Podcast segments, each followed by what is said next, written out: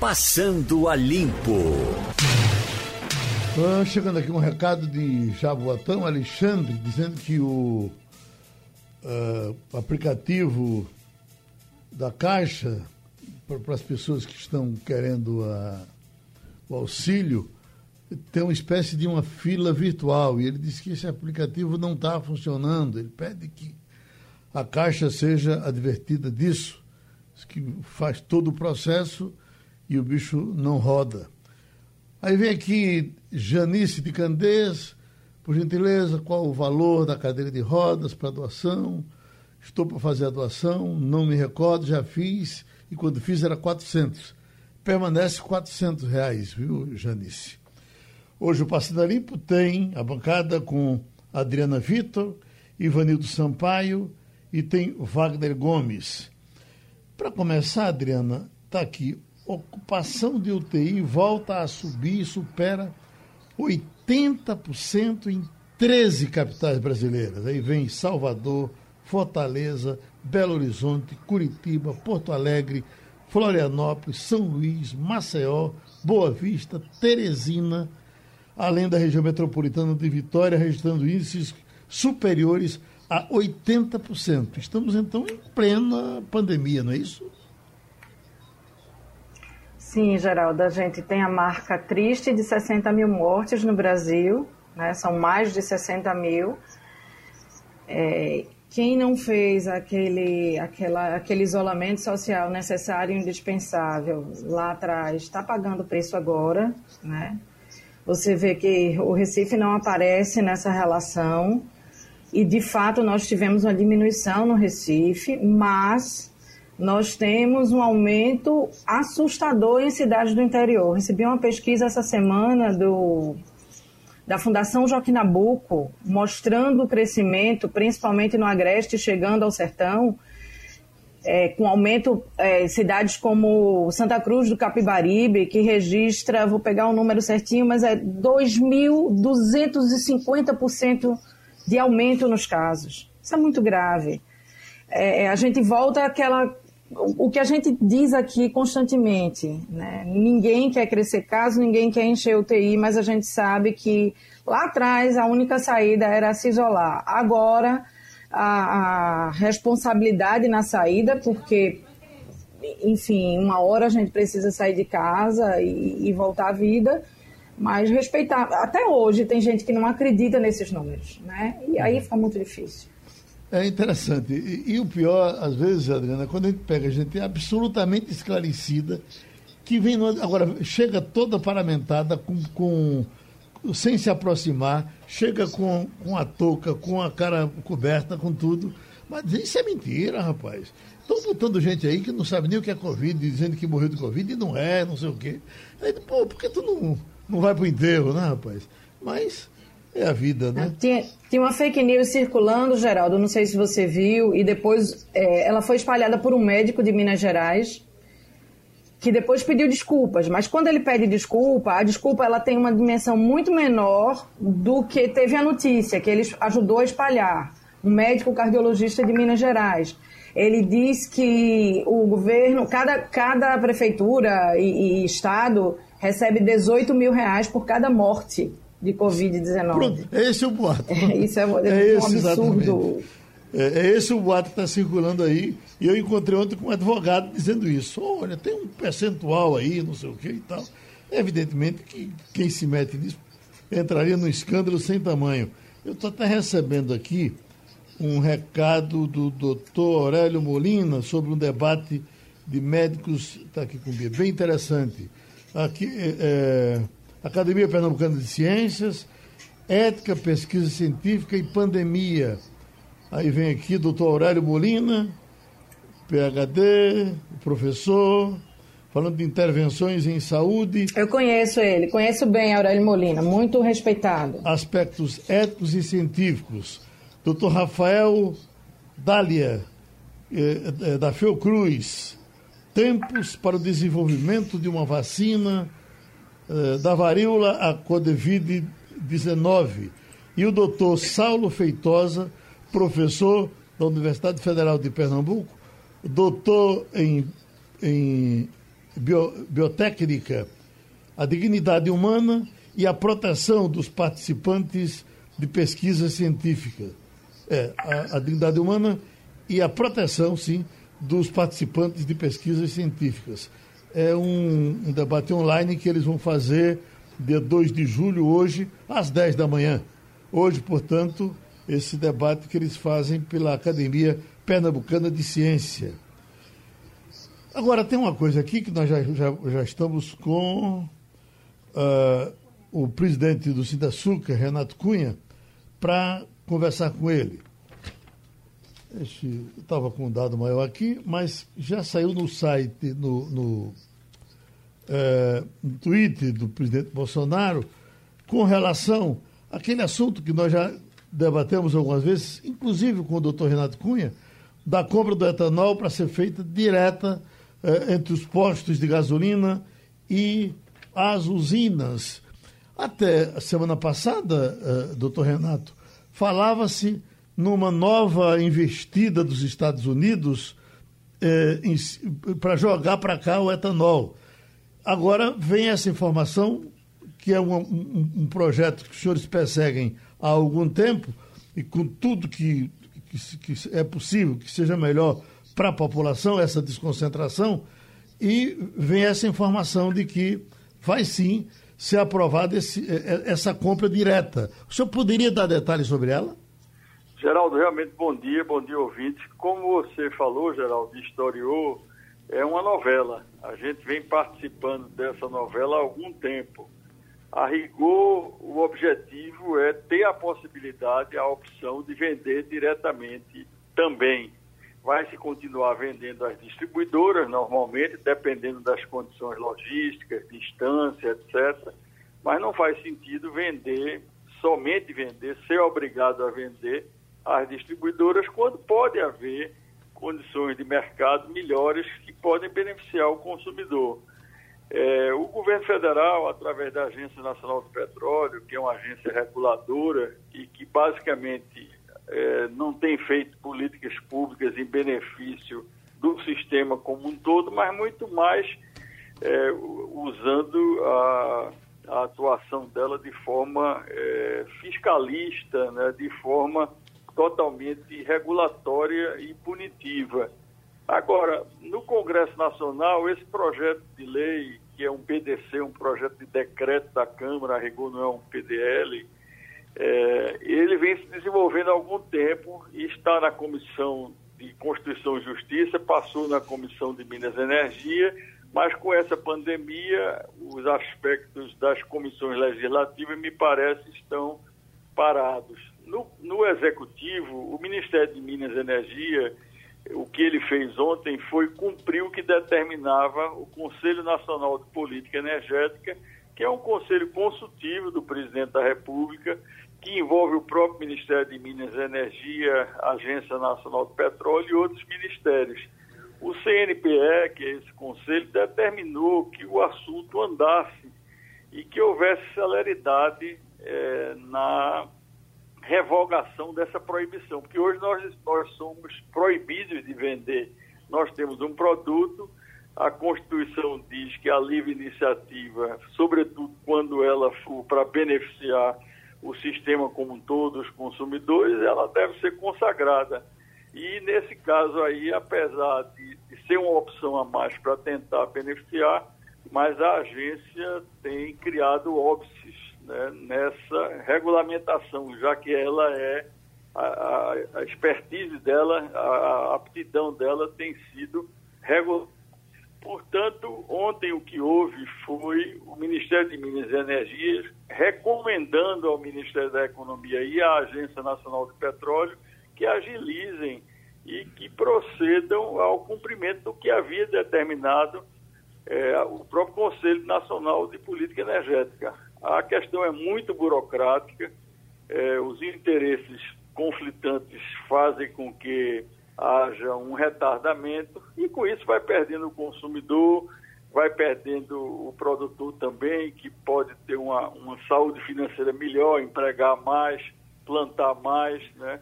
O etanol está aí, é um combustível consolidado, com, que tem preço e tem, sobretudo, é, qualidade ambiental, ajudou muito a qualidade do ar nas cidades, né? A ONU, a ONU, não, a OMC determina e aconselha o uso de combustíveis limpos também para poder melhorar a saúde pública, as doenças cardiorrespiratórias. Tanto é que o etanol hoje está sendo procurado na África, na Europa, é, na Ásia, né, para que ele realmente seja o combustível é, que tenha um apelo maior porque é sustentável. Eu, na minha matéria aqui, doutor Renato, tem uma uh, acusação, um tratamento meio pejorativo a um superpoder das distribuidoras. E esse superpoder é que faz com que essa, é, é, esse projeto não ande. É, é reconhecido isso? Olha, se fala muito nisso, provavelmente há, como eu coloquei, os que são a favor, os que são contra. Agora, esse assunto vem demorando muito, muitos anos. Não há sentido, na minha opinião, é essa demora. O resolve ou não resolve, né? Se, uhum. se a orientação for é, discordante do, do, do, do, que o Ministério de Minas e Energia pregoa, do que o, o presidente da República tem defendido e outras tantas autoridades aconselham, então que se diga que se assuma. Agora, não é justo é que é, haja uma interrupção no fluxo dessas vendas, que a gente fique coibido de não vender mais.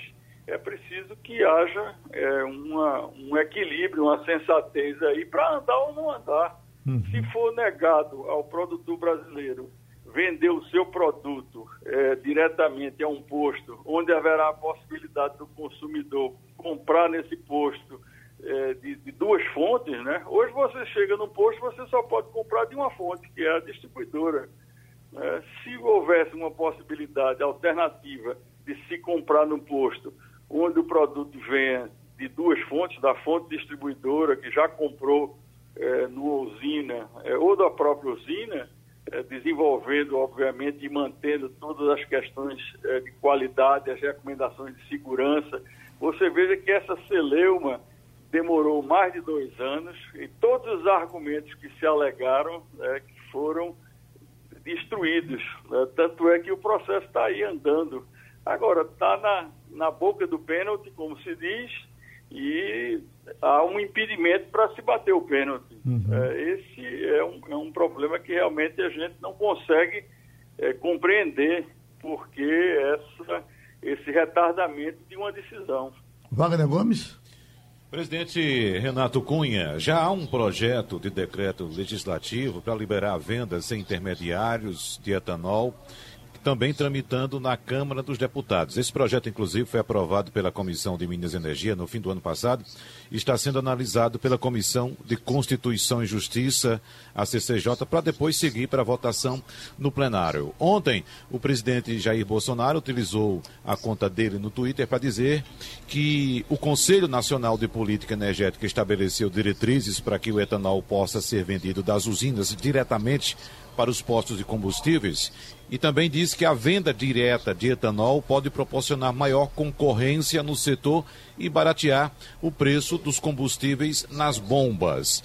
Bom, aí nós temos um, já uma, uma diferença de posicionamento do presidente da República com os governadores que não querem perder o controle da arrecadação, uh, presidente Renato Cunha. É verdade que essa venda direta pode proporcionar uma maior concorrência, como disse o presidente, e baratear o preço do combustível. Porém, não abre-se também uma janela, assim como acreditam os governadores, para a sonegação fiscal? De jeito nenhum. Inclusive em Pernambuco, não sei se você acompanhou desde o início, em Pernambuco, a legislação do ICMS permite a venda direta. Nós já temos lei em Pernambuco. Então não, não, há o que se negar, né, nem se discutir com relação ao ICMS. A coisa é simples. Quando a usina vende ao posto, já que não há a figura da distribuidora nesse modelo novo, alternativo, a usina obviamente tem que pagar todos os tributos. Os, os tributos que são é, que são é, é, imanentes, né? E, e aqueles que são da distribuidora porque deixou de existir. Quando existir distribuidora, continua normalmente. É o que se fala de monofasia e bifasia. A monofasia concentra-se no produtor, e já existem leis em inúmeros estados, na medida em que não existe a distribuidora na operação comercial. Se não existe a operação comercial, o Estado brasileiro não vai perder, não pode perder, é injusto. Né? É, aliás, ele, ele pode até revisionar os tributos como um todo, tem aí uma reforma, é, são outras questões. Mas é, a usina não está se arvorando em querer pagar só a parte que era da própria usina, não. A usina assume é, o, o, compromisso como um todo. Isso é muito claro desde o início e, e, seria até indecoroso fazer uma proposta diferente. Agora, quando continuar vendendo a distribuidora, fica na modalidade atual. Quer dizer, se complica muito. É, isso é que faz com que a gente tenha a impressão que os óbices, as dificuldades, ficam sempre se colocando é, cada dia mais uma, mais uma, para que o processo seja retardado porque as coisas estão, muito claras, escritas, defendidas, inúmeras reuniões na Receita Federal, é, no ambiente do Ministério da Economia também, MME, é um périplo e as coisas são muito difusas. Você vai no Ministério, depois vai no outro, depois vai no Rio de Janeiro. Quer dizer, é uma luta que, por si só, nessa interlocução, vai cansando quem tem é, a necessidade, porque aqui no Nordeste, que emprega muito na cana-de-açúcar, é, nós temos uma equação socioeconômica, a gente precisa sobreviver, tem dificuldades de clima, então a gente quer vender o nosso produto, ponto. Qualquer pessoa tem o direito de vender o seu produto, respeitando, obviamente, todas as legislações e, sobretudo, a, a legislação fiscal. Obrigado pela pergunta. Ivanildo Sampaio. Bom dia, Renato. É, a questão do etanol sempre motivou muitas discussões, algumas procedentes e outras improcedentes. Uma dessas críticas diz respeito à questão da produção. Os críticos dizem que no ano em que o preço do açúcar cresce lá fora, a tendência das usinas é diminuir a produção do etanol e aumentar a produção do açúcar. Evidentemente que, do ponto de vista comercial, estão absolutamente corretas. Mas do ponto de vista estratégico seria um problema. Você poderia ter desabastecimento de etanol. Essas críticas são procedentes? Como é que você avalia isso? Olha, são improcedentes, porque se refere a um fenômeno do, da existência do automóvel flex, onde o, o, o consumidor faz a sua opção. O Brasil, até então, era condenado a abastecer o automóvel basicamente é, com o etanol, a gasolina. Depois do ano 2000, quando na era do automóvel flex, o abastecimento pode se configurar naquilo que for mais conveniente para o consumidor. Hoje, por exemplo, até 76% do preço da gasolina se recomenda o uso do hidratado. E na última década, Ivanildo, é, o Brasil tem sido um grande protagonista, e pasme, porque ninguém imaginava, é, sobretudo na fabricação do etanol. Hoje, os níveis de produção do etanol chegam a 70%, né? vis-à-vis 30, 30 e poucos por cento do açúcar. Então, e além do mais, tem o automóvel flex. Então, é um, é um problema realmente é, superado é, nessa questão. E essa demanda pelo etanol tem sido muito forte, sobretudo pela variação dos preços do petróleo, né, que são, são variações que não dependem de nenhuma racionalidade, dependem muito das questões é, do próprio petróleo, da OPEP e tudo mais. Né? E, além do mais, a questão cambial brasileira também, que encarece o preço é, da gasolina aqui dentro. Portanto, o mix de produção brasileiro, por exemplo, na safra 19-20 passada, foi de 65% em favor do etanol e 34% em favor é, do açúcar, o que era inimaginável. Você tem razão, até o ano 2000, é, ninguém imaginava um cenário desse. Mas o etanol consolidou-se, consolidou-se, inclusive pela promoção ambiental nesse momento agora é irreversível, né? Com, com a questão da respiração, da qualidade do ar, do sequestro de CO2. Você vê, Ivanildo, que o próprio plano de reestruturação da Europa, o principal pressuposto desse plano é fazer com que a Europa atinja a era do carbono neutro. E a Europa hoje, e eles vão gastar, de investir para que isso ocorra lá nos combustíveis renováveis. E a demanda hoje por combustível no mundo todo existe. Existe por conta dessa questão da melhoria do ar. Agora, e essa história do, do, de uh, voltar a falar na vinda do etanol americano, o governo estaria e compraria para uh, se confrontar com o nosso aqui no Brasil. Esse assunto morreu, doutor Renato? Não, eles sempre, é, o, os Estados Unidos consideram livre mercado quando eles participam. E eles têm uma capacidade incrível de segregar. Ontem até o ministro Paulo Guedes deu uma declaração é, mostrando essa, essa incongruência ou essa contradição. Os Estados Unidos são um país rico, nós sabemos, e eles, por exemplo, obrigam o povo americano, que pode pagar, e com isso eles protegem a indústria açucareira deles lá, mas se compra açúcar dentro dos Estados Unidos três vezes maior do que eles poderiam comprar no mundo. Se eles importassem de diversos países, sobretudo do Brasil, que é o maior produtor, o preço do açúcar lá cairia para um terço. Ao mesmo tempo, se eles fizessem isso, a indústria açucareira dele lá não iria aguentar.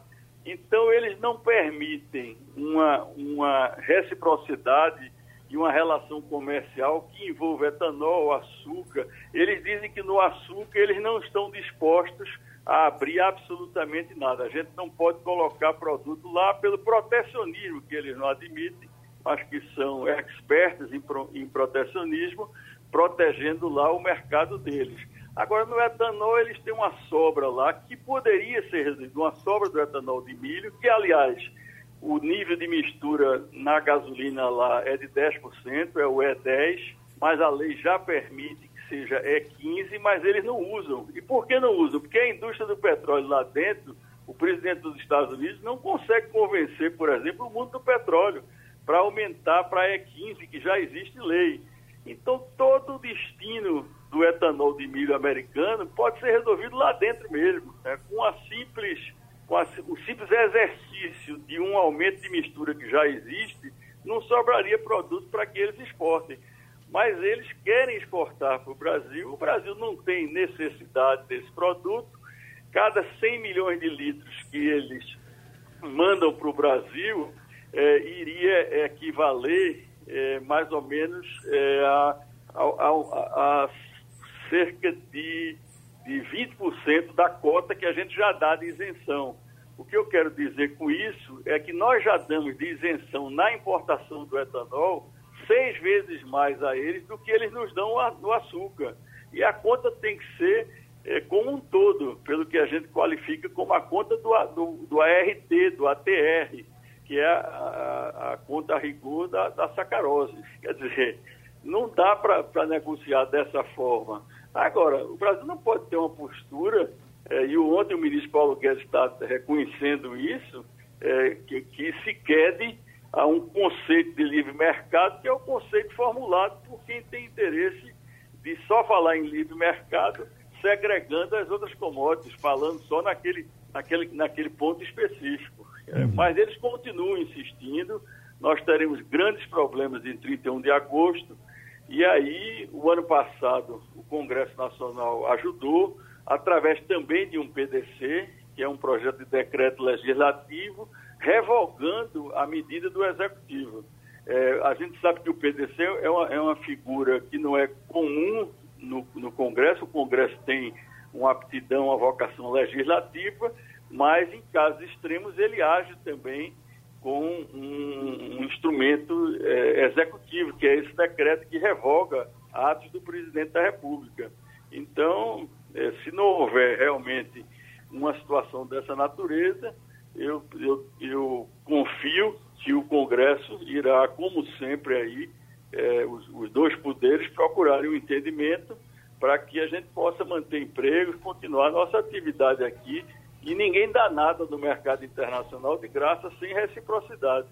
E as reciprocidades não podem ser uma coisa hermeticamente isolada. Eu só vou tratar aqui de etanol. Ainda que seja no etanol, nós já damos uma isenção a eles muito maior do que eles nos dão no produto correlato, que é o açúcar. A gente agradece ao doutor Renato Cunha, presidente do Açúcar, a participação no Passando a Limpo. Essa nossa busca por uma vacina para a Covid-19. Na primeira página, esse assunto foi tratado, tivemos um, uma informação e depois comentários. Queria, por gentileza, mostrar para vocês a informação. O anúncio foi feito pelo Departamento de Saúde e Serviços Humanos. O governo de Donald Trump fechou acordo com o laboratório Gilead e comprou 90% da produção do medicamento até setembro, praticamente todas as doses para os próximos três meses. O antiviral foi aprovado pelas autoridades de saúde americanas para o tratamento da Covid-19, depois que um estudo apontou que o remédio acelera a recuperação de pacientes graves. A Organização Mundial da Saúde alertou que é preciso garantir que todos tenham acesso às intervenções necessárias para garantir vidas. O comentário do diretor-geral Tedros Adhanom não citou diretamente os Estados Unidos. This pandemic is a scientific challenge, but it's also a test of character. We must act in the interests of global solidarity and our shared humanity. São 10 milhões e meio de casos confirmados pelo mundo, com 512 mil mortos e 5 milhões e 400 mil pacientes recuperados. Na Argentina, começou a quarentena mais rigorosa na região metropolitana de Buenos Aires. A capital está praticamente ilhada, com postos de controle em todos os acessos. Só trabalhadores de serviços essenciais podem utilizar o transporte público. No comércio, apenas farmácias e mercados têm autorização para funcionar. A União Europeia começou a reabrir suas fronteiras. Países como a Grécia apostam nos turistas de verão para reativar a economia abalada pela Covid-19. Os brasileiros estão barrados da festa, com uma exceção. Portugal vai permitir a entrada em viagens essenciais, desde que o passageiro apresente teste negativo para o novo coronavírus, realizado 72 horas antes do embarque. Na República Tcheca, os moradores da capital, Praga, se despediram da quarentena com um grande jantar ao ar livre. O banquete foi montado em uma mesa de 500 metros de comprimento, sobre uma ponte medieval, e cada cidadão levou comida e bebida para compartilhar com os outros. A, jornalista Patrícia Campos Melo e o doutor uh, Arnaldo Liechtenstein destacaram nessa matéria a questão da compra do medicamento. Acho que é o Rezenovir. Vamos ouvi-los. Eu acho que isso vai ser um problema gigantesco. Você já teve no começo é, uma empresa que começou a ter, fabricar uma uma vacina que parecia ser promissora na Alemanha, o Trump tentou comprar, fez um gesto ali para comprar. Isso já deu uma enorme repercussão negativa.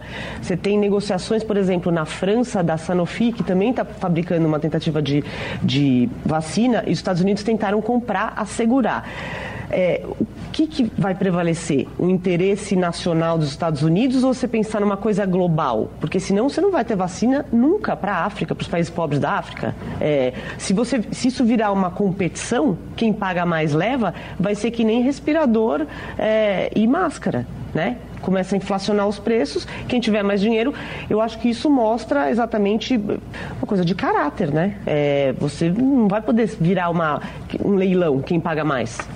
É, eu estou associando com a praga de gafanhotos que está perto do Brasil. O que os Estados Unidos estão fazendo é exatamente isso. Ele vai para a China, remata todas as máscaras. Vai para outro lugar, pega todos os ventiladores. Vai para a fábrica de Iliad, pega tudo isso daí. Quer dizer, é um nacionalismo exacerbado pensando na própria reeleição. E a gente sabe que ele não vai se reeleger, ele vai perder para dois candidatos, o Biden e o Corona. O, o sistema de saúde americano, provavelmente em termos de custo-benefício, é o pior do mundo. Os Estados Unidos gastam perto de 19% do PIB americano, que equivale a dois PIBs brasileiros, eh, para a saúde, e não tem índices de mortalidade melhor do que o mundo. E na epidemia é um dos piores do mundo tá? não conter a epidemia. Uma palavra só em relação ao Remdesivir. O Remdesivir é um remédio que ele diminui em doentes graves, não é para doentes eh, na primeira fase, é doentes já hospitalizados, ele diminui 30% do tempo de internação. ele acelera a recuperação. Isso, em termos práticos, é ganhar 30% dos leitos, porque tem rotatividade maior. Só que não diminuiu mortalidade. Então, quer dizer, é uma aposta meio furada também para os Estados Unidos investir todas as fichas nisso. Azar dos Estados Unidos. O, o, o Adriana, isso está ficando claro que a gente tem que se proteger para quando a vacina aparecer, a gente ter condição de chegar até ela. É, isso está claro. Também está claro o que dito por um do, das pessoas que falaram aí, foram vários, que ele está de olho, o presidente Donald Trump está de olho na reeleição. E ele acha que o dinheiro compra tudo e não compra. Compra quase tudo, compra muita coisa. É, mas não compra caráter, por exemplo, que foi outra coisa citada pelos entrevistados. É lógico que todo mundo precisa se preparar, é lógico que um presidente precisa estar preocupado com os cidadãos do seu país, mas nós estamos falando de uma questão humanitária que envolve toda a humanidade. Nós estamos no meio de uma pandemia. E você achar que você usar o seu dinheiro para impedir que outras pessoas tenham mais acesso à medicação ou a vacinas é, é uma falta de caráter. Né? Não, não passa só por uma questão de saúde. Repito, claro, todo presidente e o nosso, espero que também faça o papel dele, é, proteja a sua população da forma que lhe é possível. Né? Nós estamos com. Mas é preciso é, ter assertividade e confiança na ciência para definir as ações. Eu insisto muito aqui nesse ponto, Geraldo. É, é parece um, uma samba de uma nota só confiar na ciência, atrás da ciência, à luz da ciência, porque é a ciência que vai nos mostrar o caminho. Mostrar o caminho para que os gestores públicos possam agir. E aí agora o Brasil está com um estoque gigantesco de hidroxicloroquina sem saber o que fazer. É, então é, é, é uma situação complicada para todos nós, que precisa de união, que precisa de, de mãos dadas sempre com a ciência, para que a gente encontre os caminhos claramente o presidente Donald Trump está preocupado com sua reeleição, tem muito dinheiro, está usando o seu dinheiro para tentar garantir a reeleição. Vai conseguir, ninguém sabe. O Ivanildo, você até tratou desse assunto no começo da semana, aquele contrato que foi assinado com, mesmo com o governo brasileiro correndo riscos, mas isso de alguma forma nos protegeria com relação à vacina produzida no Brasil, não é isso? Isso, a, a, vacina, se ela for realmente é, eficaz, como tudo aparenta que vai ser, nós estaremos, estaremos garantidos, porque teremos também a tecnologia para a produção própria. Uhum. É, agora, esse, esse papel do presidente Trump, mais uma vez, dá razão aos velhos comunistas que como, é, condenavam e criticavam o chamado imperialismo yankee. É mais uma prova de que Trump é um total imperialista.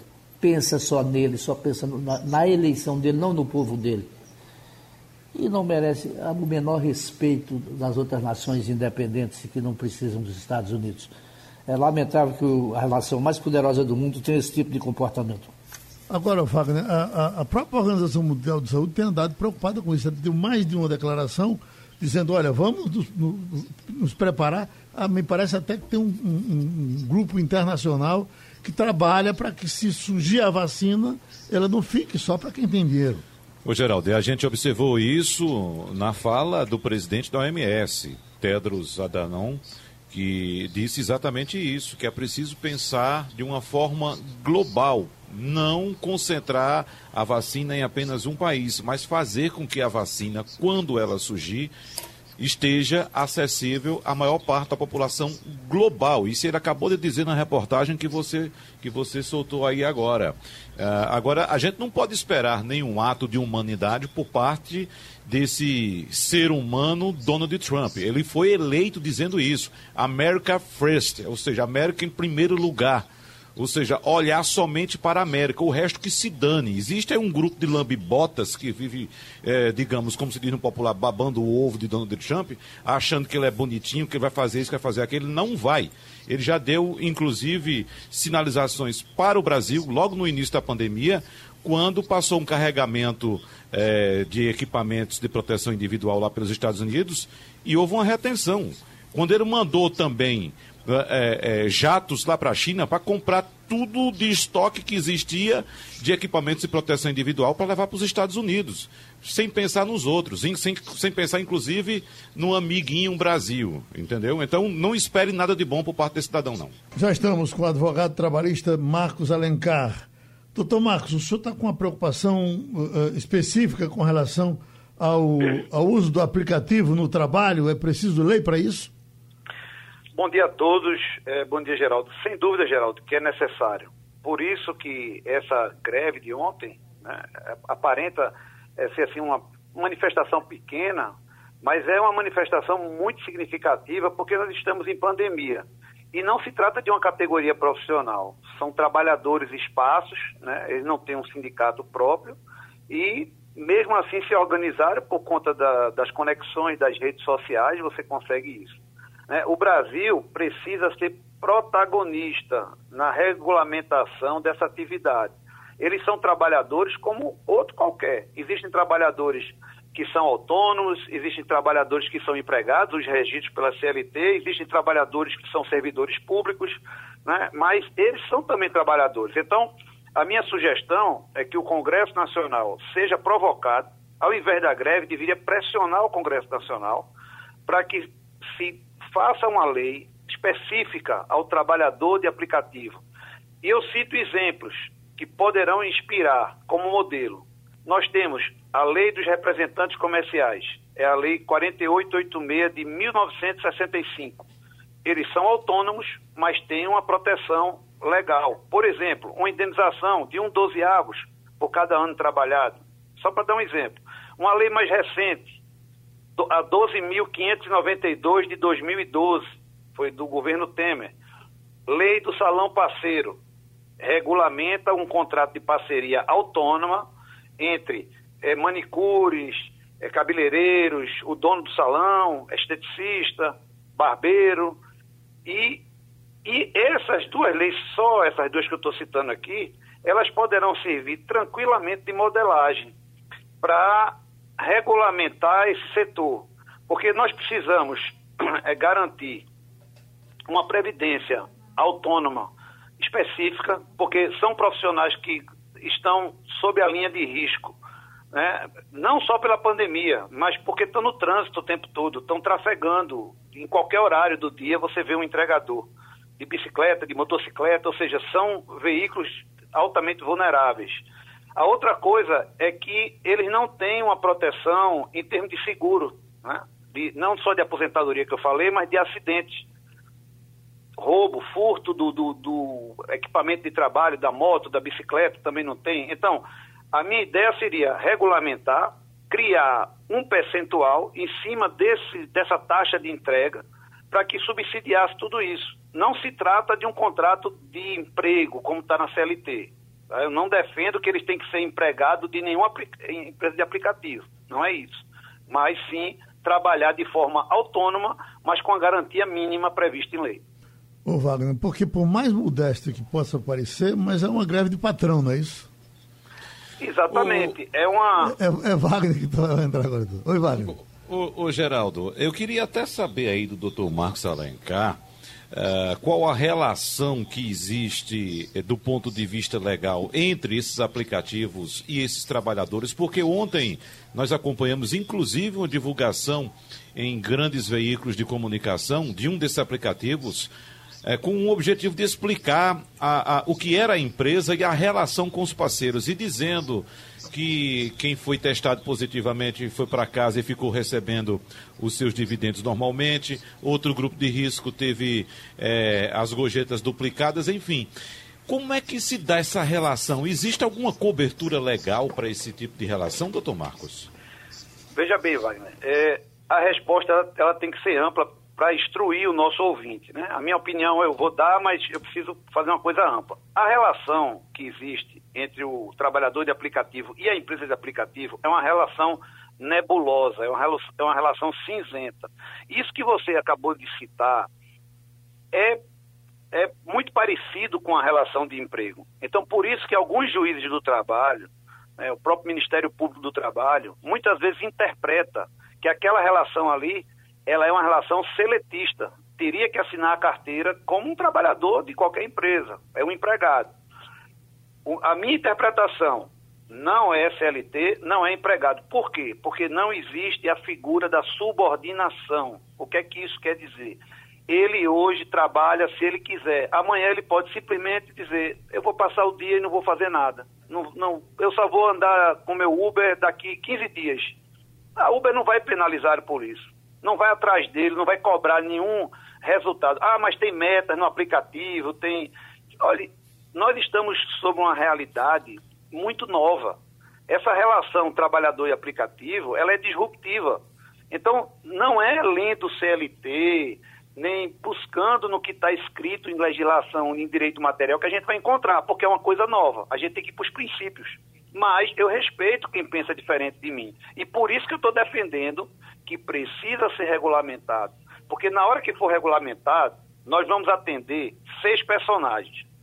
Primeiro, a sociedade. Segundo, as empresas de aplicativo, porque elas vão ter segurança jurídica. Terceiro, a Justiça do Trabalho, porque vai definir. Né? Por exemplo, o caso da diarista, dois dias por semana não é empregado, mas se for mais do que isso é. Então tem que ter uma definição. Outro ente, Ministério Público do Trabalho, também vai ter, vai ter que cumprir a lei. E os terceiros é, também incomodados, por exemplo, taxista é um incomodado, no caso de Uber.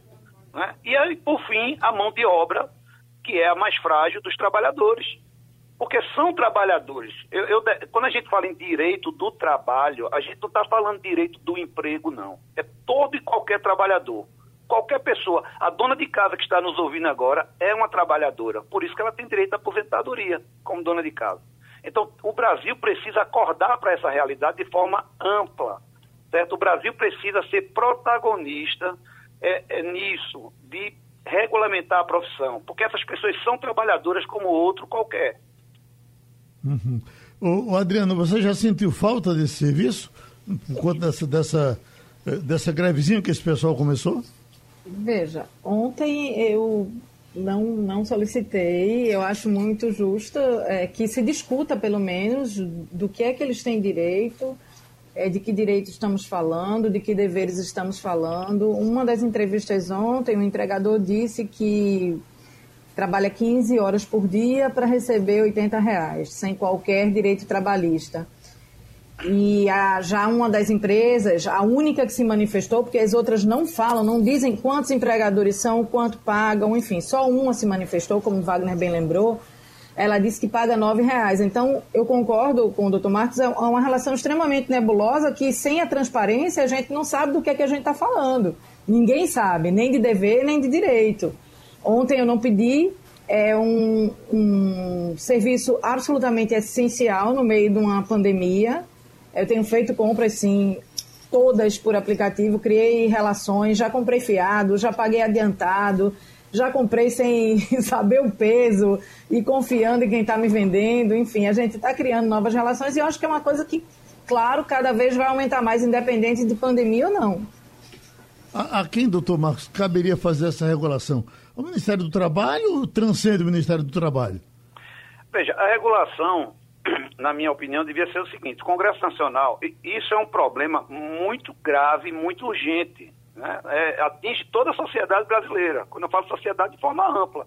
Então, o Congresso Nacional teria que convocar uma audiência pública, né? utilizar as informações do Big Data. O que é o Big Data? Todos esses aplicativos eles contêm as horas que aquela pessoa trabalhou, as entregas que foram feitas, os percursos que foram realizados.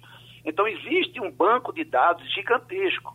É preciso que se crie um grupo de estudo para analisar esse banco de dados e se, e se crie é, um algoritmo e a regulamentação. O que é que isso quer dizer? No final das contas, é você ter uma lei e dizendo, olha, se Geraldo Freire for ser filiado agora a tal aplicativo, ele só vai poder trabalhar, no máximo, 10 horas de entrega por dia. Pode ser até que ele se filie a outro aplicativo e no outro aplicativo ele queira, por opção própria, trabalhar mais horas. Ninguém vai impedir isso. Mas os nove reais que você está pagando aqui por entrega, estou dando um exemplo, tem que ser 10 por conta disso. Tantos por cento disso aqui você vai destinar para uma conta de autônomo do fundo de garantia, para que ele tenha uma aposentadoria, para que ele tenha um seguro de acidente. Né? Então, assim, no Brasil nós já passamos por isso, e até outros ramos. Eu me lembro lá atrás, quando começou a história da casa popular. Todo mundo tinha medo de fazer casa popular e vender, porque se a pessoa morresse, se perdesse o emprego, não, não recebia mais. Aí criaram o seguro prestamista. Resolveu. Ah, eu posso vender a casa, porque se ele não pagar, se ele morrer, o seguro paga a casa. Então eu quero construir. Então, o que eu estou querendo dizer não é que a lei tem que ser assim. É, precisamos de uma lei regulamentando isso. Porque é um fenômeno que veio para ficar. É, não, não é uma coisa que vai acabar. Não, a gente vai ter, isso é bom para todo mundo. Foi a grande válvula de escape dos desempregados. Se não fossem esses aplicativos, muita gente tinha passado fome no Brasil. Né? Nós tivemos uma crise muito severa. A pandemia faz com que a gente esqueça as outras crises. Mas se não fossem os aplicativos, nós não teríamos ocupação nesse país. Então, isso precisa ser regulamentado para o bem de todos. Eu não vejo nenhum prejuízo para ninguém se houver uma regulamentação, desde que siga isso que eu falei aqui e até essas leis que já existem para inspirar, serem, servirem de modelo. Ivanildo, vale mais um comentário ou você assina com os relatores? Eu queria só fazer uma pergunta para o doutor Marcos. Veja bem, esse negócio, eu tenho é, dependido de entregas também, todo mundo tem, me parece um grande bumba meu boi. Um dia chega um entregador, outro dia chega outro, um vem de bicicleta, outro vem de moto. Que critério o pessoal tem, os empregadores têm para fazer esse tipo de seleção? É, que tipo de compromisso esses entregadores têm com a empresa? Que tipo de, de compromisso a empresa tem com esses entregadores? É como o senhor falou, parece que precisa arrumar muito essa casa que está desarrumada. É por aí? Exatamente, é por aí. E nós não podemos perder o prumo da autonomia da relação. Porque isso não é de hoje. É, o que mudou só foi o canal de comunicação. Antigamente a gente ia por meio da rua e pegava um táxi. Tá lembrado das combis que a gente tinha aqui, as lotações? Era, não é nada diferente. É um carro com uma pessoa dirigindo, transportando uma pessoa de um lugar para outro. A mesma coisa são as encomendas. As empresas antigamente faziam as entregas. A gente ligava para a padaria, a padaria mandava o menino na bicicleta, entregar o pão. Então, isso não. A mecânica não mudou. É, você chamava um canador na sua casa, aí ele era todo desorganizado, deixava tudo sujo, você dizia, eu não chamo mais esse canador, eu não quero mais ele. Então, hoje os aplicativos, eles, o usuário, ele faz, ele dá uma nota pelo atendimento, pela apresentação é, do, do autônomo que está ali prestando o serviço. E é isso que regula o mercado. Entendeu? Infelizmente, por que, que esse sentimento que você está trazendo, que é muito verdadeiro, ele existe? Porque existem pessoas que estão dirigindo um veículo alugado que não tem dinheiro nem para comprar um sapato. Entendeu? Está andando de sandália japonesa porque não tem condições de comprar um sapato. Então, isso é a realidade do Brasil. O Congresso precisa acordar para isso.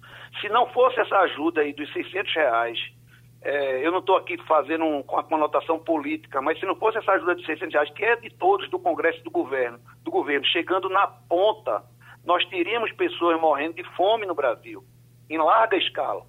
Então é preciso que se entenda isso. Quem está praticando o aplicativo são pessoas que estão numa situação de risco, de vulnerabilidade muito grande. E o Congresso não pode ficar omisso a tudo isso. É, é, a situação é essa aí. Tem que regulamentar.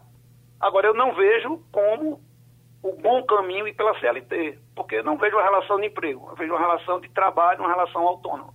Pronto, a gente agradece outra vez ao advogado Marcos Alencaus. Estou lendo aqui de Mônica Bergamo, na Folha de São Paulo, uma coisa bem interessante.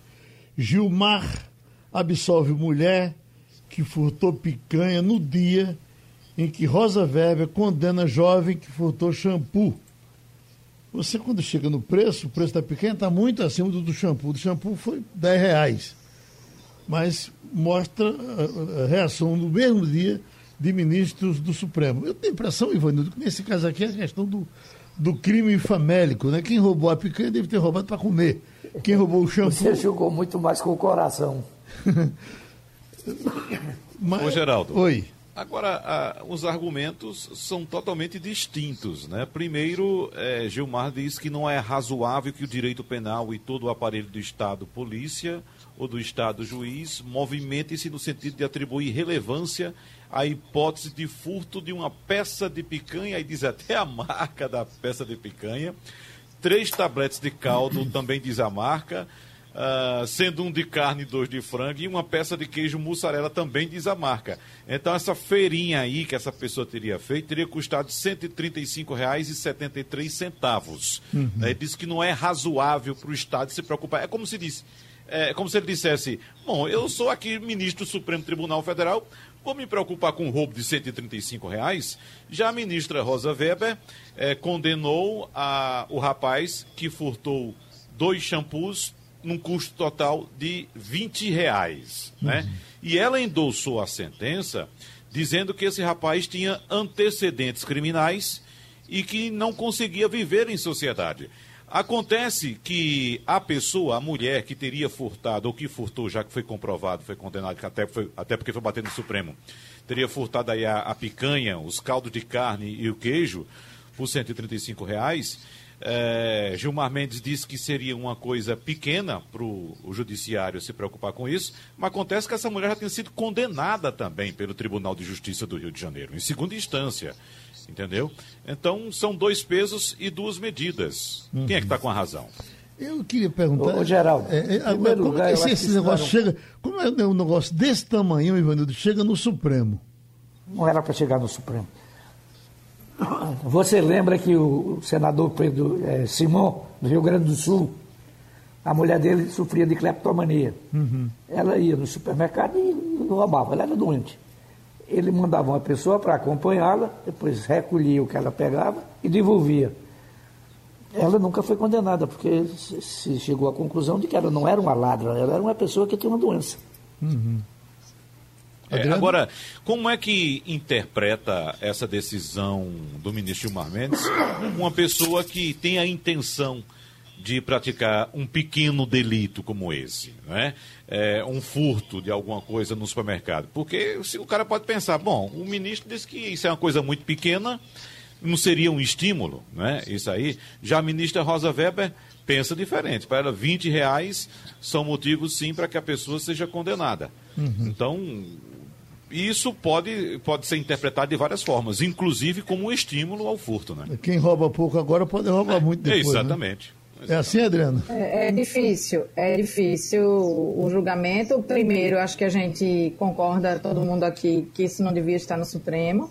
Nós, nós temos, no momento, questões gigantescas no Brasil para que o Supremo resolva aí com urgência mas é preciso, não conheço profundamente os casos, é preciso conhecer as situações. É claro que o furto ele não se justifica, mas a fome também não.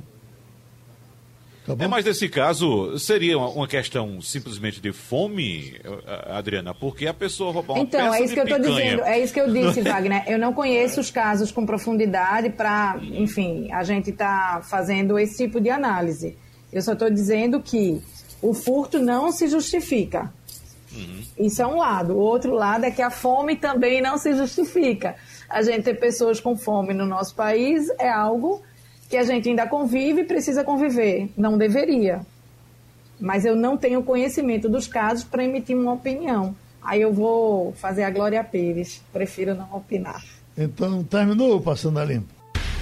Passando a Limpo.